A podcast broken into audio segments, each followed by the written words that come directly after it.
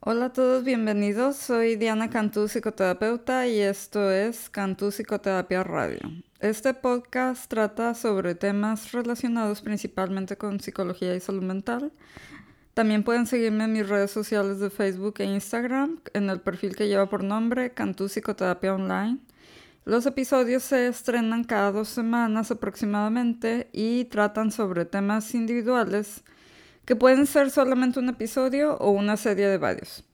No olviden suscribirse al podcast eh, en la plataforma que lo reciban y descargarlo para que puedan seguir escuchándolo en los ratos en los que no dispongan de Wi-Fi. Y también al suscribirse para que eh, se les eh, notifique que hay un episodio nuevo. Y bueno, pues bienvenidos al episodio de hoy que este después de llevar una una pequeña encuesta en Twitter y en Instagram, el tema de hoy es el que había ganado, nada más que no eh, bueno, el que había tenido así más popularidad, nada más que no había tenido este suficiente tiempo de, prepararlo y ya por fin este lo tengo preparado hoy. Y bueno, pues el tema es sobre los sueños. Y bueno, pues este voy a hablar de los sueños y este lo que son y, su significado en general, basándome principalmente en este, la obra de la interpretación de los sueños de Freud y en Carl Jung, este, dos psicoanalistas eh, de los más famosos. Y bueno, pues este, comencemos. Muchas personas han intentado comprender la asombrosa variedad de vívidas imágenes que genera nuestro cerebro mientras dormimos. Desde los antiguos filósofos, los religiosos, los esotéricos, hasta psicoanalistas, psicólogos y especialistas del cerebro como neurólogos. Los significados que se ofrecen para los, este, algunos eh, símbolos en los sueños, pues se toman de diversos eh, experimentos observados en el fenómeno de los sueños y sobre todo, pero no exclusivamente, de los dos maestros en este campo, Sigmund Freud y Carl Jung. Freud en una frase famosa definió los sueños como el verdadero camino al inconsciente. Sus interpretaciones de los sueños, es más, todo su enfoque psicoanalítico, hacen hincapié en los deseos inconscientes y en, especial en los deseos sexuales. Por su parte, Jung basó su aproximación en el concepto del inconsciente colectivo y los arquetipos universales los cuales los actuales teóricos de los sueños trabajan tanto a partir del legado de estas dos figuras y de sus sucesores, como de los eh, más actuales descubrimientos en el intrincado funcionamiento del cerebro. No hay ninguna interpretación de los sueños que pueda satisfacer a todos. Es muy probable que algunas personas se sientan desilusionadas al comprobar que este, pues a veces eh, no se puede afirmar que los sueños predicen acontecimientos futuros o que son premonitorios. Quizá lo menos ah, controvertido que se puede decir de los sueños es que surgen directamente de nuestras propias vidas, nuestros pensamientos, nuestras emociones, del contacto con el mundo que nos rodea, más allá de aquello que puedan decir los expertos sobre nuestros sueños. Al final somos nosotros quienes, basándonos en nuestras propias experiencias individuales, podemos decidir las interpretaciones que nos parecen más convincentes. Y bueno, pues esto a manera de una introducción general y ahora este, voy a continuar con este, algunas ideas y este, pues como antecedentes que de los que habla Freud en sus obras y en, específicamente en la de la interpretación de los sueños. ¿Cuál fue la concepción que en los primeros tiempos de la humanidad se formaron de los sueños los pueblos primitivos y qué influencia ejerció el fenómeno de los sueños en su comprensión del mundo y del alma? Un eco de la primitiva concepción de los sueños se nos muestra indudablemente como base de la idea de que ellos, eh, que de ellos se formaban los pueblos de la antigüedad clásica. Admitían estos que los sueños se hallaban en relación con el mundo de seres sobrehumanos de su mitología y traían consigo revelaciones divinas o demoníacas, poseyendo además una determinada intención muy importante con respecto al sujeto, generalmente la de anunciarle el porvenir. La extraordinaria variedad de su contenido y de la impresión por ellos producida hacía muy difícil llegar a establecer una concepción unitaria y obligó a constituir múltiples diferenciaciones y agrupaciones de los sueños, conforme a su valor y autenticidad. En los dos estudios que Aristóteles consagra a esta materia, pasan ya los sueños a constituir objeto de la psicología. No son, para él no son de naturaleza divina, sino pues más este, humana o dicho otro modo, no corresponden a una revelación sobrenatural, sino que obedecen a las leyes de nuestro espíritu humano. Los sueños quedan así definidos como la actividad anímica del durmiente durante el estado de reposo. Aquí, bueno, pues Aristóteles es como quien hace este parteaguas de, eh, de las creencias de los pueblos antiguos de que los sueños tenían una conexión con, la divinidad y que dan mensajes y a veces este, premoniciones y todo. Y Aristóteles este, pues, les da más el peso que eran eh, como proyecciones de lo que él le llama el alma, este, pero pues que podría ser como nuestra este, psique, ¿no? Aristóteles muestra conocer algunos de los caracteres de la vida onírica el de que los sueños amplían los pequeños estímulos percibidos durante el estado de reposo. Una insignificante elevación de la temperatura en uno de nuestros miembros puede hacernos creer en el sueño que nos estamos quemando. Deduce de esta circunstancia la conclusión de que los sueños pueden muy bien revelar al médico los primeros indicios de una reciente alteración física no advertida durante el día. Este, y yo sí he escuchado estos eh, testimonios de algunas personas que, bueno, pues son así como que, este, pues tal vez eh, contados, ¿no? Pero sí he, llegado a escuchar en diferentes fuentes de personas que llegan a afirmar de que sueñan con este, algún simbolismo relacionado con algún órgano y luego pues resulta que sí tienen como algún algún, este, alguna alteración, o sea, enfermedad relacionada con ese órgano. Y bueno, el filósofo uh, J.G. Mas es quien adopta con respecto a esta cuestión una actitud más inequívoca. La experiencia confirma nuestra afirmación de que el contenido más frecuente de nuestros sueños se haya constituido por objetos en los que recaen nuestras más profundos eh, intereses o pasiones. Esto nos demuestra que nuestras pasiones tienen que poseer una influencia sobre la génesis de nuestros sueños. Y por, por ejemplo, el ambicioso sueña este, pues con eh, que alcanza el éxito, quizá tan solo en su imaginación, y el, enamorado pues con el objeto de, este, de, su, de su amor, ¿no? Todas las ansias o repulsiones sexuales que dormitan en nuestro corazón pueden motivar, cuando son estimuladas por una razón cualquiera, la génesis de un sueño compuesto por las representaciones a ellas asociadas o la intercalación de dichas representaciones en un sueño ya formado. Mm, y bueno, pues este, continuando, Ah, permítame un momento. Y bueno, pues la mayor parte de los autores parece aceptar que las causas de perturbación del reposo, esto es las fuentes de los sueños o, las fuentes que tienen alguna influencia en el contenido de los sueños, pueden ser de muy distinta naturaleza y que tanto las excitaciones físicas como los sentimientos anímicos, o sea, el estado de ánimo, son susceptibles de constituirse en estímulos de los sueños. La totalidad de las fuentes eh, de los sueños puede dividirse principalmente en cuatro especies, de acuerdo a Freud.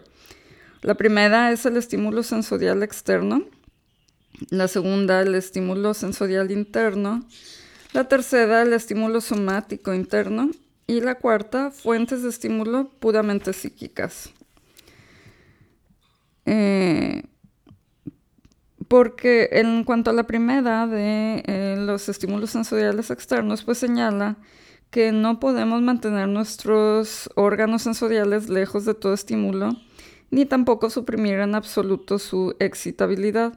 El hecho de que cuando un estímulo alcanza una cierta intensidad logra siempre hacernos despertar demuestra que también durante el reposo ha permanecido eh, el alma en continua conexión con el mundo exterior. O, bueno, o la mente, ¿no? Eh, se refiere a que cuando estamos dormidos, pues no es así como si estuviéramos en coma, ¿no? O sea, inconscientes en el sentido de, de, no poder regresar en sí, sino que estamos dormidos y si sucede algún estímulo externo lo suficientemente fuerte, como un ruido fuerte, o que alguien nos, nos este, toca, o algo en este sentido, o que empezara así como que a sentirse demasiado frío, pues esto nos despierta y significa que todo el tiempo nuestra mente está sigue en contacto con el mundo exterior. Y por ejemplo, hasta aquí menciono unos ejemplos, este, una intensa luz puede llegar a nuestros ojos, un ruido a nuestros oídos, un olor a nuestro olfato. O también cuando dejando al descubierto una parte de nuestro cuerpo, este, pues se a una sensación de enfriamiento o el adoptar posturas que generen sensaciones de presión o de contacto. Por último, puede picarnos un insecto o surgir una circunstancia cualquiera que estimule eh, simultáneamente varios de nuestros sentidos. Todo ruido vagamente advertido provoca imágenes en los sueños correspondientes. Por ejemplo, un trueno nos puede este, colocar en medio de una batalla, el canto de un gallo puede convertirse en un grito de angustia o el chirriar de una puerta puede hacernos soñar que han entrado ladrones en nuestra casa. Cuando nos destapamos soñamos que quizá andamos desnudos o que hemos caído al agua. Cuando nos atravesamos en la cama y sobresalen nuestros pies de los bordes, soñamos que a lo mejor nos hallamos al borde de un precipicio o que caemos rodando desde una altura.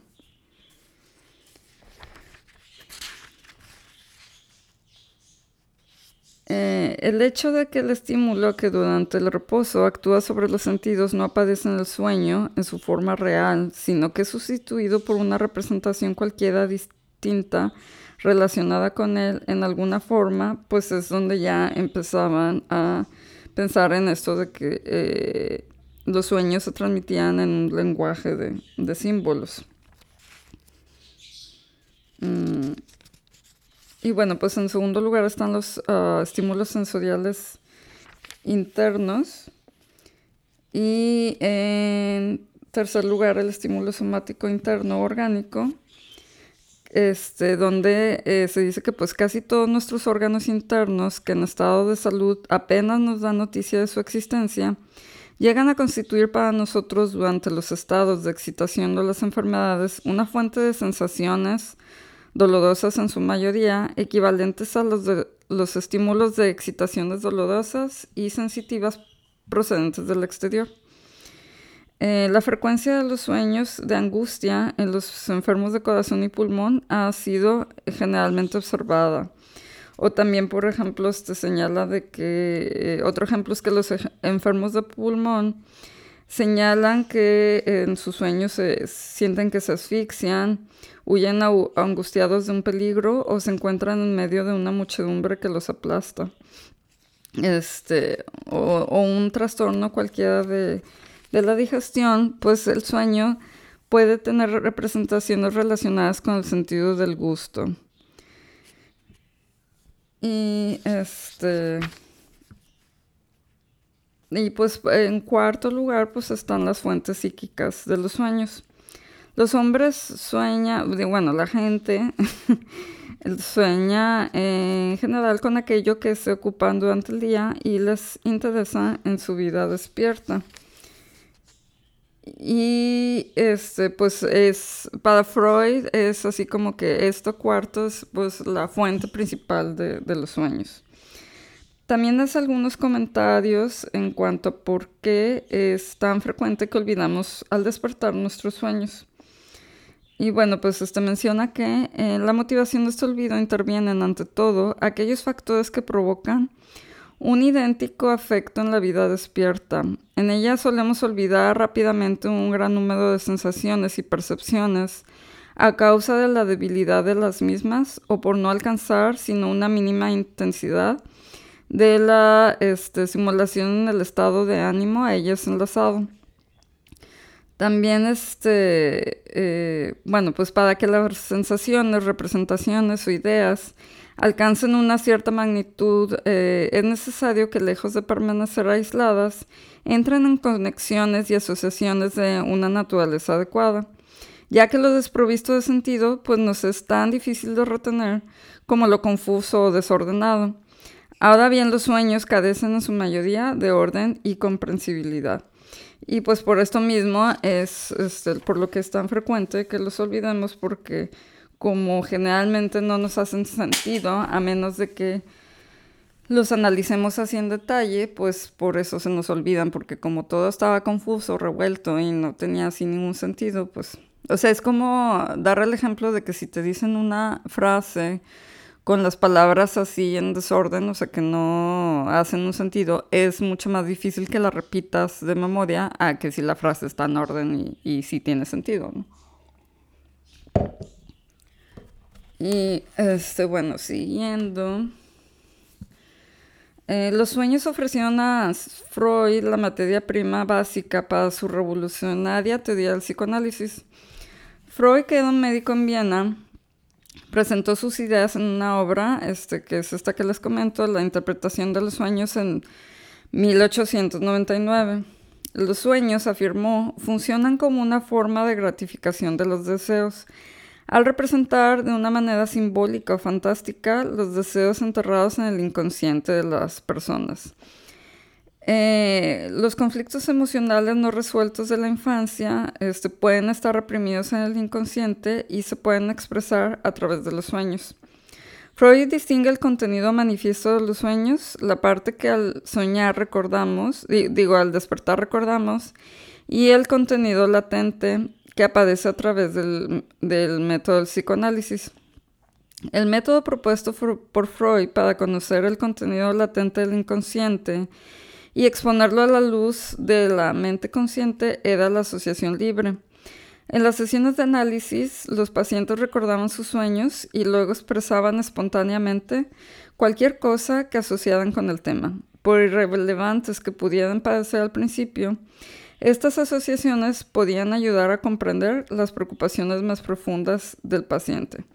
Y bueno, pues eh, Eh, en el tiempo en que Freud empleaba su, método psicoanálisis, pues las sesiones eran muy diferentes y como más este, de una, ¿cómo se dice?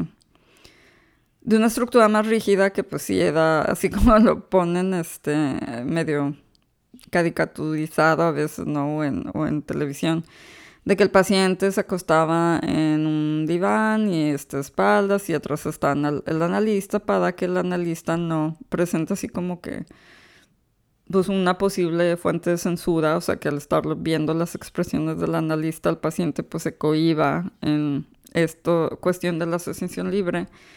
Y pues ahora generalmente en psicoterapia pues no es así. Ahora, este, sí, los sueños eh, ofrecen muy buen material de, para entender lo que está sucediendo este, en la vida este, anímica, como dice Freud, bueno, de, la mente. Eh, pues para, para, seguir comprendiendo de por qué, este, pues, de ciertas dificultades que tengan o preocupaciones, etcétera pero como se suele hacer, pues es así, en una conversación directa frente a frente, después de que ya se ha establecido como que una relación de confianza, donde el paciente ya confía más en que eh, el terapeuta pues no es alguien que lo va a juzgar por más este, incoherentes, absurdos o etcétera que sean sus sueños.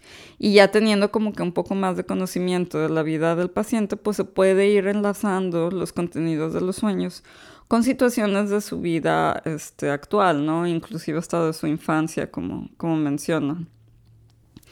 Como mencionaba Freud.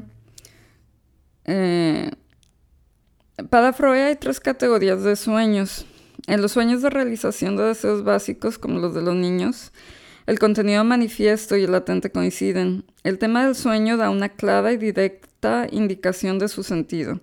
Por ejemplo, soñar con este, dulces, un pastel, expresa sencillamente el deseo de comer dulces, un pastel, sobre todo si estos pues están limitados o, o prohibidos. En la segunda categoría, el contenido de los sueños también es evidente y su significado, por consiguiente, es el del método, eh, es del todo claro, pero no sorprende el contenido en sí mismo porque conscientemente jamás se nos habría ocurrido algo así.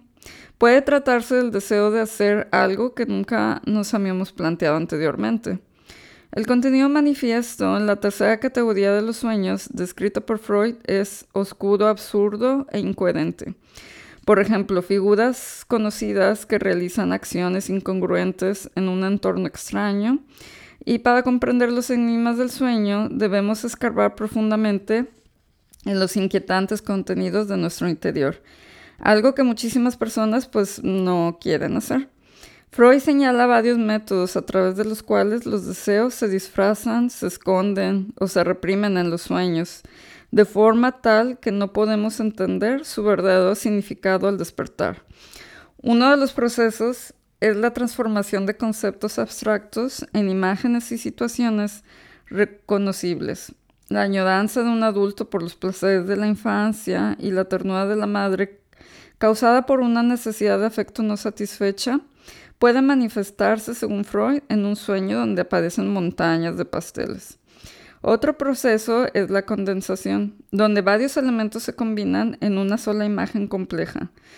Por ejemplo, soñar con un viejo soldado orgulloso puede representar tanto al padre como al terapeuta en tanto a figura autoritaria paterna. Un tercer proceso, el del desplazamiento, traduce los pensamientos y sentimientos cruciales a términos que pueden parecer insignificantes. De esta forma, aquello que puede parecernos cadente de toda importancia, como soñar que estamos sentados durante horas en un tren que no se mueve, puede poner de relieve la frustración que siente el paciente en su matrimonio. El medio más obvio de que dispone nuestra mente soñadora para disfrazar nuestros verdaderos sentimientos es el uso del simbolismo. Para Freud, el proceso de reemplazar personas, objetos, acciones y sentimientos por imágenes simbólicas nos permite expresar los deseos inconscientes de una manera más aceptable y aparentemente indescifrable. Sostiene que dormir sería imposible si esta censura no nos hiciera más fácil enfrentarnos con nuestros más ocultos deseos. Estos símbolos se convierten todavía en más oscuros e impenetrables cuando los deseos reprimidos podrían considerarse moralmente inaceptables en la vida real, tales como el incesto o el asesinato. Una crítica al análisis de los sueños de Freud se centra en lo que muchos consideran un poco excesivo el énfasis en las cuestiones sexuales. Este, los analistas freudianos que ahora atribuyen una mayor importancia a otras influencias culturales y sociales, como lo hizo el propio Freud en sus últimos años, todavía asignan un papel principal a la sexualidad en el inconsciente. También argumentan que la inquietud que muchos sienten hacia el enfoque de Freud refleja inconscientemente su propia represión de lo inaceptable, aunque ello no invalide la interpretación. Y bueno, pues en cuanto a la visión de Jung, al igual que Freud, el psicoterapeuta suizo Carl Jung apreció la importancia clave del inconsciente en los problemas psicológicos de sus pacientes y el papel fundamental de los sueños a la hora de revelar los orígenes de dichos problemas.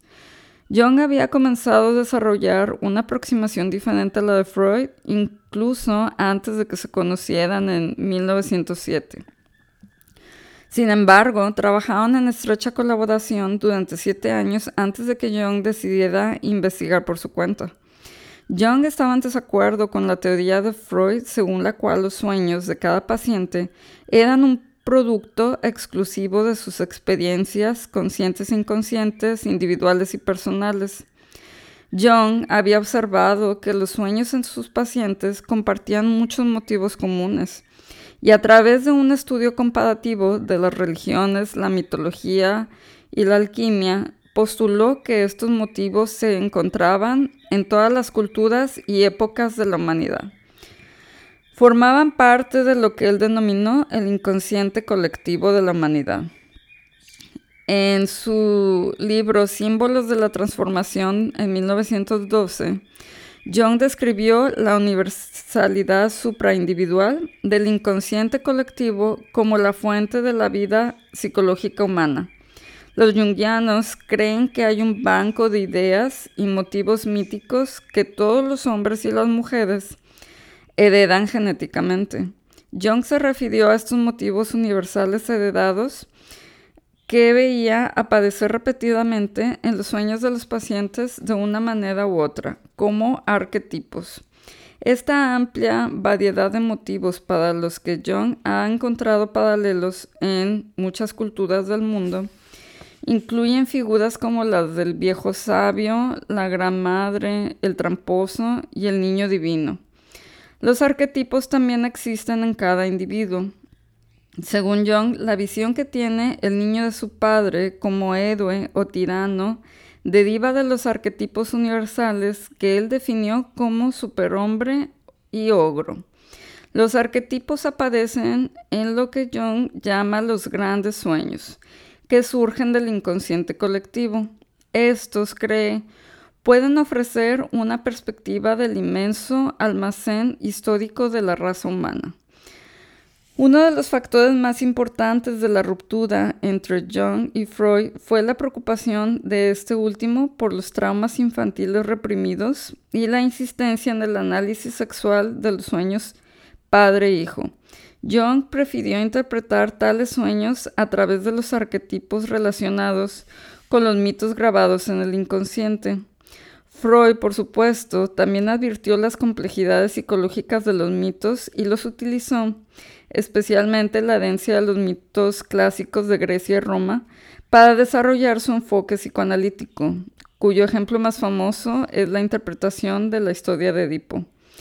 La meta de la interpretación de los sueños junguiana y en general el análisis junguiano es la búsqueda y el descubrimiento espiritual.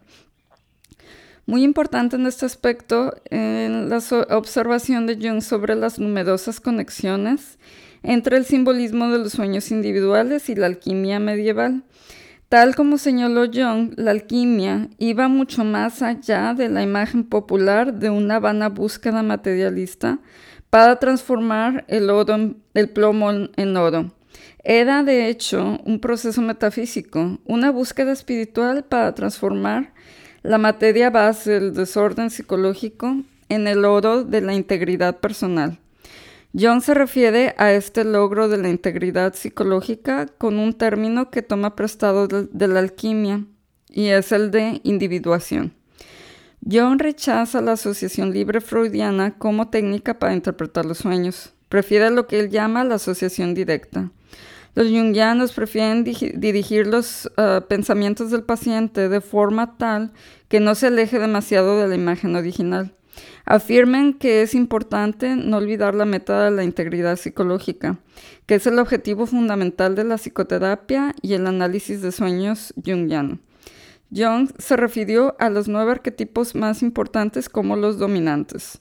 Se, se dice que dichas figuras arquetípicas nos proporcionan la sensación de estar recibiendo sabiduría de una fuente exterior. Por ejemplo, el viejo sabio aparece en los sueños como una figura autoritaria masculina. El padre, el maestro, el médico, el sacerdote o el mago. Jung se refiere a estos y otros arquetipos con el término de maná, para indicar que pueden ser una fuente de energía y desarrollo personal. El viejo sabio posee poderes que tanto pueden curar como pueden destruir. Sus enseñanzas nos llevan a un más alto nivel de conciencia. Y bueno, pues este, eh, cada uno de estos arquetipos son personajes que vemos muy frecuentemente en las grandes historias de la mitología y en las historias más actuales de las grandes novelas que tienen pues mucho éxito en este pues las grandes producciones cinematográficas como por dar ejemplos este de las películas de superhéroes, Star Wars, la saga de Star Wars, este Karate Kid, donde aparece esta figura de, de gran sabiduría que es así como que la que este, enseña y entrena al más joven y este, que tiene poderes que por un lado este, se admiran y por un lado se, se temen, ¿no? Y que también pueden tener la capacidad de curar. Segundo arquetipo, el del antihéroe, el tramposo, es una fuerza salvaje y amoral que siembra el caos en lo que de otra manera sería una sociedad ordenada. Combina lo bestial con lo divino, con maliciosa astucia y taimadas jugarretas, el tramposo interpreta al bufón que remeda la arrogancia de las autoridades y las pretensiones de nuestro ego. Puede aparecer en los sueños como hacen las mitologías de todo el mundo, como un mono, un zorro, una liebre, un payaso o cualquier otra imagen traviesa y juguetón. Siguiente arquetipo, el del héroe, eh, al que a menudo se representan los sueños, con figuras procedentes de la mitología clásica o de la más reciente cultura popular. Es una personalidad maná que puede proporcionar un modelo a imitar. Sin embargo, podríamos llegar a identificarnos demasiado estrechamente con el héroe y perder de vista nuestra propia capacidad. La persona encarna la imagen que nosotros escogemos mostrar a la sociedad es una máscara de conveniencia que no tiene por qué ser perjudicial si se mantiene en contacto con el ser más complejo, verdadero y profundo que mostramos a aquellos más cercanos a nosotros.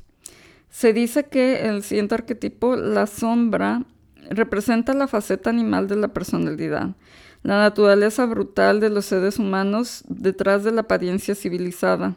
Según Jung, este arquetipo a menudo se representa como el villano o el traidor clásico, tales como el demonio o Judas.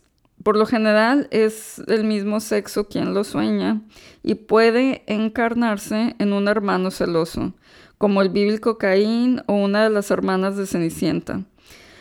La sombra puede señalar nuestra necesidad de enfrentarnos con las fuerzas destructoras de nuestra propia naturaleza. O sea, que puede ser uno de, nuestras, de las partes de nuestra personalidad o uno de nuestros egos. El niño divino, una figura importante en muchas religiones y mitologías, es visto por los jungianos como una fuerza regeneradora. En el sueño se descubre en este arquetipo la inocencia y la fragilidad del niño en el momento de embarcarse en un proceso de transformación. Un encuentro con el niño puede atemperar la importancia que le damos a nuestro ego. Dado que, los seres humanos llevamos en nuestro interior los componentes de ambos sexos, el arquetipo ánima expresa las cualidades femeninas del temperamento, los impulsos y las reacciones que cada hombre necesita integrar dentro de sí mismo. El ánima, representada generalmente por diosas y heroínas famosas, tales como Afrodita o Venus y Cleopatra, puede guiarnos hacia otras posibilidades que no nos atrevemos a explorar. Su contrapartida, el Animus, se representa a menudo con figuras míticas como Apolo y Ulises, pero también con las guerreras amazonas. Simboliza los atributos masculinos necesarios para completar la personalidad de la mujer. De la misma manera, el Animus puede ayudar a la mujer a aprovecharse de unas fuerzas y energías que hasta entonces desconocía. Y por último, la figura de la Gran Madre es una de las que ejerce mayor influencia en el desarrollo psicológico. Este arquetipo eternamente ambivalente puede ser celestial y virginal, como ocurre en la cristiandad, o terrenal y fecundo como ocurre en las religiones orientales y politeístas. Lo mismo que el viejo sabio, tiene el poder de crear y destruir. Y bueno, pues estos son los arquetipos más este, importantes y famosos de acuerdo a, Carl Jung. Y pues son así como que algunos de los simbolismos que pueden aparecer este, en diferentes representaciones de los sueños.